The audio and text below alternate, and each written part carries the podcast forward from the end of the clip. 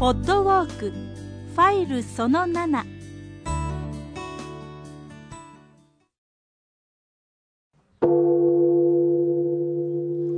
はい飛鳥寺に着きました。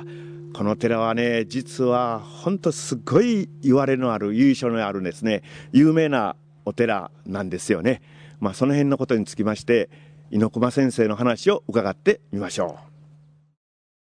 う。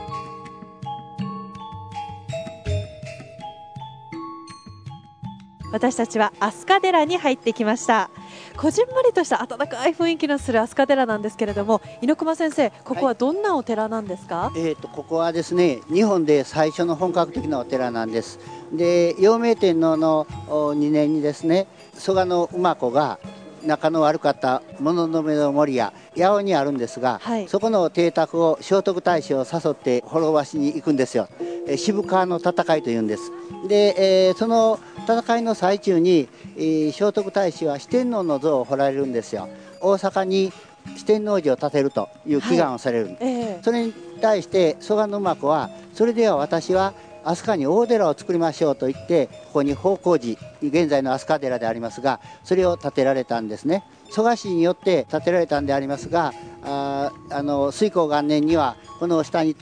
唐の神僧にですねお釈迦様の仏舎利を納める儀式をされています、はい、不思議なことに昭和30年発掘した時にはその周りから鎧が出てきましてですねそういった武器類が入っていたわけです、ええ、おそらく蘇我馬子が戦いで勝った時のその記念の品々を周りに置いたんだと思うんですね。でそういうふうなものがありました。このお堂を作った時にはよそで大仏さんを作っていたんですね、はい、入れようと思ったら入らなかった、うん、蔵造りの鳥がとんちを働かしてよっこらしょっと入れたんでそれでご褒美に大変な土地をもらうんですよ、はい、そういったあエピソードもあります、えー、今お堂見えてるんですけれども、はい、その時代はもっと大きかったんです、ね、もっと大きかったんです。でね、えー、今は小さなお寺になっていますけれど元は南北が300メートル東西が200メートルぐらいのものがあったと言われていますね、はい、そうですか、はい、あの大仏さん見せていただいたんですけれども、はい、ちょっと面長でエラが張ってるような男性的なお顔だったんですけれどもちょっ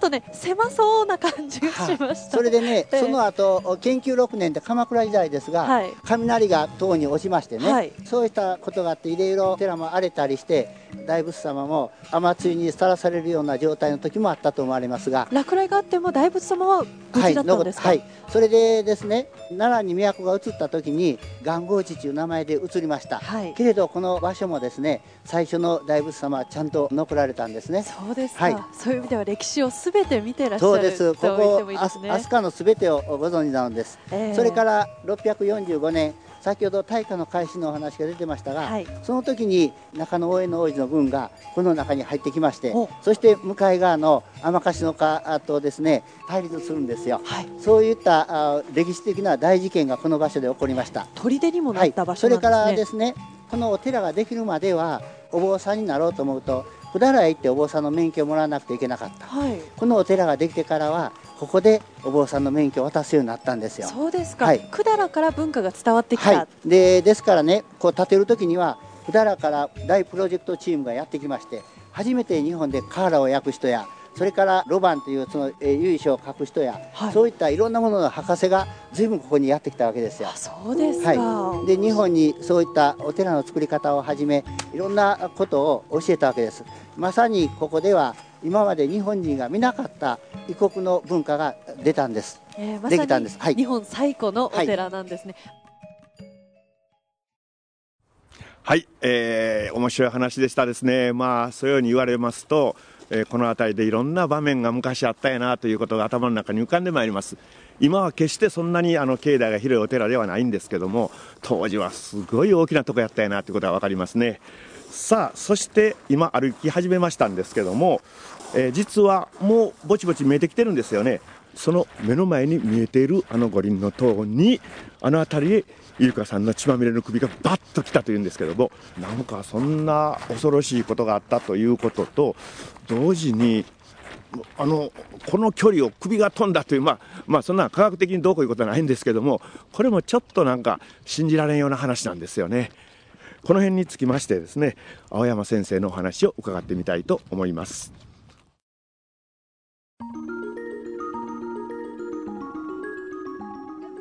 さあ私たちは飛鳥寺の西門を出まして北側に方角を変えたところです。西側の門を出ますとその手前にですね蘇我イルカの首塚があるんですよね。私の肩ぐらいまでの高さの小さな石の塔なんですけれどもあそこが首が飛んできたという場所ですよね。えー、イルカの首が飛んだか飛ばなかったかこれは645年の6月の12日に、えー、クーデターがあった時の状況っていうのは一応日本書紀にその詳しく書かれてあるんですが、まあ、首が飛んだの大げさに後々飛鳥でここが首が飛んできたところだと鎌倉時代中世の終わり頃のあの五輪塔をそのように言い伝えてきたということなんですね。えー、あのある意味では私イルカという人かわいそうやったわっていう土地の人々の思いが、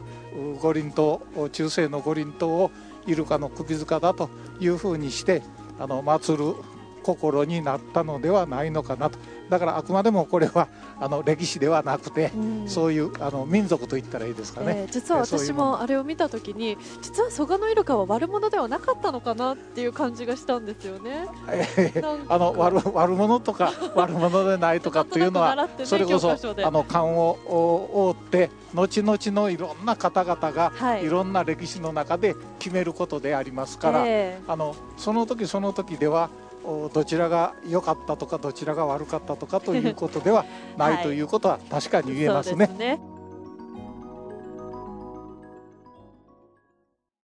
今そのイルカさんの首塚の前に来ております。立派な五輪の塔でバックには甘しの丘を控えましてですね。そして何よりびっくりいたしましたのは本当に今揚げたばかりというね花が新鮮な花が上がってるんですよねあんな昔の方の首塚にちゃんとこの飛鳥の人は心使ってはるんやなっていう感じがいたします。僕もちょっと帽子を取らせていただきましてイルカさんに敬意を表して拝んでみたいと思います。失礼いたします。はあねなんかそういう事件があったところにしてと今の様子は本当にまあのどかの一言ですよね。まあ、しかし、えー、そんな事件があったということと、まあ、真相は青山先生の話でお分かりになったと思いますね。さあではですね次は水落遺跡へと向かいますね。ここは日本で初めて時っていうんですかタイムというんですか時というのがまあ誕生した場所やというところでこれもまあ日本が国家として生まれる時の大事な要素やったと思いますよね、えー、地図に沿って進んでいただきまして水落ち遺跡につきましたらファイル8を再生してください。よろしくお願いいたします。